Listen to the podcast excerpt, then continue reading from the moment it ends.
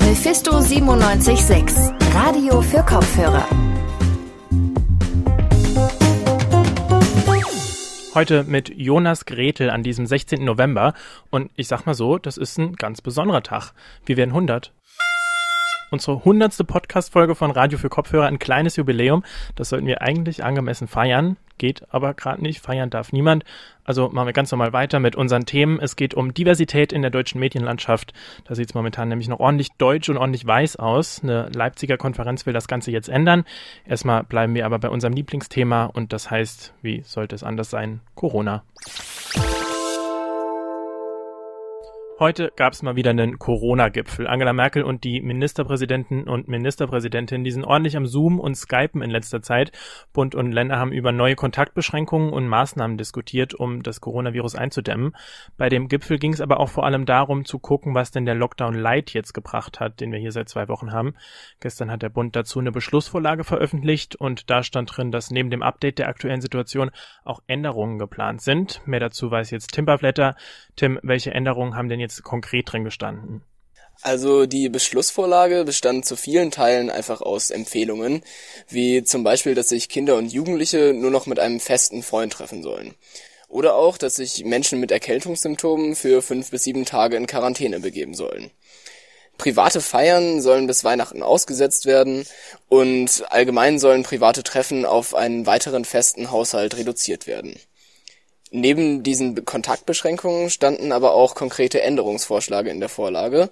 So sollen zum Beispiel besonders gefährdete Personen ab Dezember günstige FFP2-Masken erhalten. Und außerdem sollte ein besonderer Fokus auf die Schulen gelegt werden. Welche Änderungen wurden da jetzt konkret vorgeschlagen für die Schule?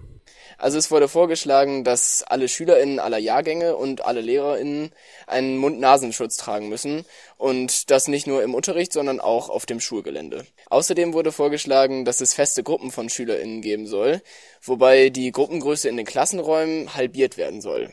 Also sollen sogenannte Hybridveranstaltungen stattfinden, wo eine Hälfte der Klasse da ist und die andere Hälfte online zugeschaltet.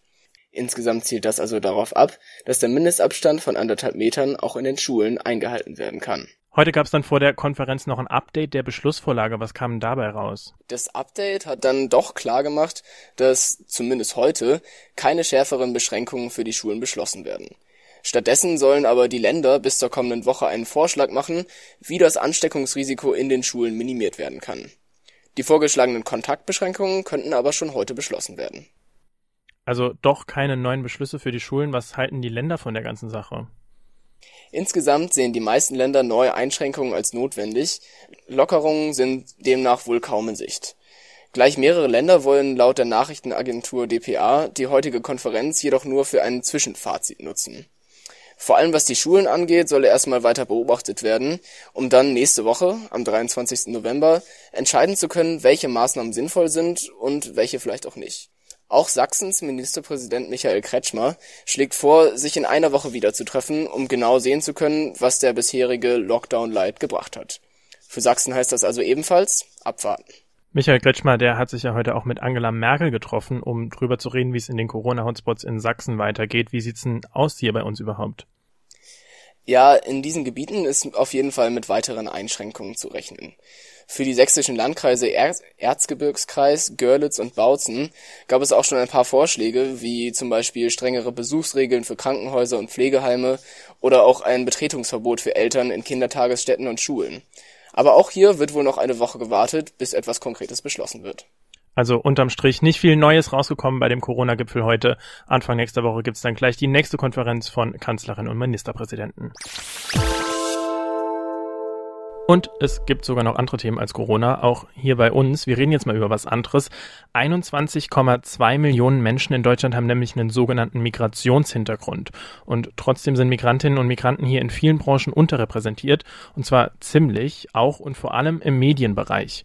Und genau mit diesem Thema mit gesellschaftlicher Vielfalt in den Medien beschäftigt sich noch bis diesen Donnerstag eine Konferenz, veranstaltet von der Leipziger Plattform Mikopa. Diese Konferenz, die gibt es schon seit fünf Jahren. Dieses Jahr natürlich erstmalig alles online.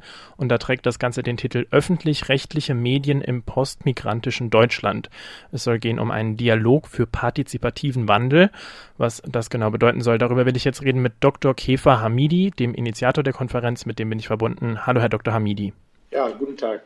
Herr Dr. Hamidi, einen Dialog schaffen, um einen Wandel einzuleiten. Was genau stellen Sie sich denn darunter vor beim Thema Medien? Ja, also ich verstehe das als einen Raum, dieses Projekt, was wir haben, wo dieser Austausch äh, stattfinden soll. Wir sehen einerseits äh, so gesellschaftliche Gru Interessengruppen, zum Beispiel Migrantenorganisationen, andererseits Medien, dass da dieser Raum geschaffen wird und äh, dieser Austausch zwischen diesen Gruppen stattfinden soll. Unsere Idee ist, dass in diesem, Raus, äh, diesem Raum dieser Austausch stattfinden soll und äh, die Betroffenen oder die dort teilnehmen, selber, selber beschließen sollen, wie äh, bestimmte Sachen zu verändern sind. Gut, was dann genau stattfindet, darüber reden wir gleich noch. Jetzt geht es ja. in Ihrer Konferenz ja um öffentlich-rechtliche Medien im postmigrantischen Deutschland, so heißt das Ganze. Wie genau. ist denn da gerade so die Situation? Wie sieht es denn aus beim Thema Vielfalt oder Diversität in den Medien in Deutschland? Äh, das kann man äh, in dem runterbrechen, wenn man so bestimmte Studien zitiert, dass äh, äh, jeder Fünfte hat einen Migrationshintergrund, also einen Menschen in Deutschland. Also die Gesellschaft wird divers, das ist empirische Tatsache. Aber in Redaktionen äh, hat man festgestellt, dass unter drei Prozent Menschen mit Migrationshintergrund arbeiten oder eine internationale Biografie haben. Und äh, ja, da ist äh, viel Nachholbedarf, äh, wie wir auch letzte Woche äh, in der Konferenz diskutiert haben, immer wieder festgestellt wurde, dass viel Luft nach oben ist und äh, da muss, äh, ja, konnte man etwas machen. Was haben Sie denn schon rausgefunden? Also die Konferenz geht schon seit dem 12. Sie sagen gerade, Sie haben schon irgendwelche Sachen rausgefunden. Was sind das denn für, für Dinge? Ja, das war zum Beispiel, dass alle feststellen, dass es, äh, also dieses Bewusstsein schon da ist. Das ist etwas, was vielleicht vor fünf oder sechs Jahren nicht der Fall war. Dass man jetzt feststellt, dass äh, da etwas passieren muss. Diese Sensibilisierung ist da. Aber äh, wurde auch festgestellt, dass es, äh, wie ich gesagt habe, viel äh, Nachholbedarf ist, also viel Luft nach oben. Und äh, da muss äh, etwas getan werden. Und, ähm, aber alle haben auch gesagt, dass ein Prozess ist. Äh, das kann man nicht so irgendwie sagen, dieses Ziel kann man in zwei oder drei Jahren erreichen. Das ist nicht der Fall, dass es permanent weitergeht, weil die Gesellschaft sich ja auch ändert. Jetzt sagen Sie, es gibt da irgendwie noch Luft nach oben, Dinge zu, zu ändern. Oder Sie haben auch selbst gesagt, irgendwie vorher, es geht bei der Tagungsreihe darum, neue Handlungsstrategien zu erarbeiten. Wie könnten so Strategien denn zum Beispiel aussehen? Wie könnte man aktiv was verändern? Ja. Das war, ähm, wie ich gesagt habe, es geht ja darum, dass man auch die, äh, die Menschen, die da zusammenkommen, auch selber darüber reden. Zum Beispiel ein Punkt, was äh, sich herausgestellt hat, auch in der Diskussion, es ging um Praktikumplätze äh, explizit das MDR meinte, dass es keine Bewerbungen von Menschen mit äh, internationalen Biografien kommen. Also eigentlich kein einziger. Dann ging aber die Diskussion los, sollte vielleicht als äh, öffentlich-rechtlicher Sender äh, MDR nicht zugehen zu den Menschen, ein bisschen offensiver darauf werben, dass diese Menschen sich äh, äh, bewerben. Und äh, weil diese Kommunikation nicht herrscht und viele denken, dass sie sowieso keine Chancen haben, bewerben sie sich nicht.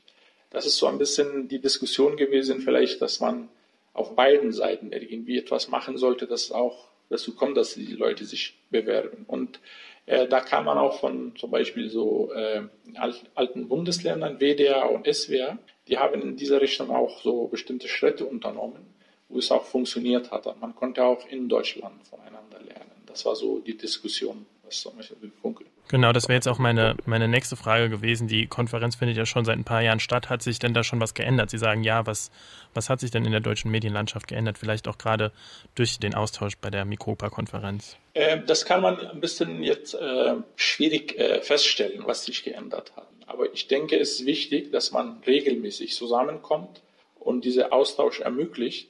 Und dadurch kann man auch für bestimmte Veränderungen so Anstoße geben dass wir zum Beispiel zum ersten Mal diesen Austausch zwischen einerseits MDR, andererseits Migrantenorganisationen in neuen Bundesländern, besonders in Sachsen, ermöglicht haben.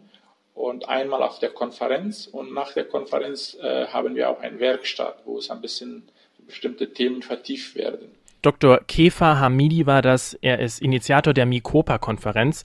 Die läuft noch bis Donnerstag online. Thema dort sind öffentlich-rechtliche Medien im postmigrantischen Deutschland. Und das war sie dann auch. Unsere hundertste Podcast-Folge von Radio für Kopfhörer. Feiert doch ein bisschen mit uns, indem ihr uns abonniert und uns auf unseren Social-Media-Kanälen folgt. Ihr könnt uns aber auch euer Feedback da lassen, egal wie ihr es macht. Wir hören uns auf jeden Fall erst am Freitag wieder. Am Mittwoch ist Feiertag. Macht's euch also gemütlich. Das mache ich jetzt auch. Ich bin Jonas Grete. Macht's gut. Bis bald. Mephisto 976. Radio für Kopfhörer.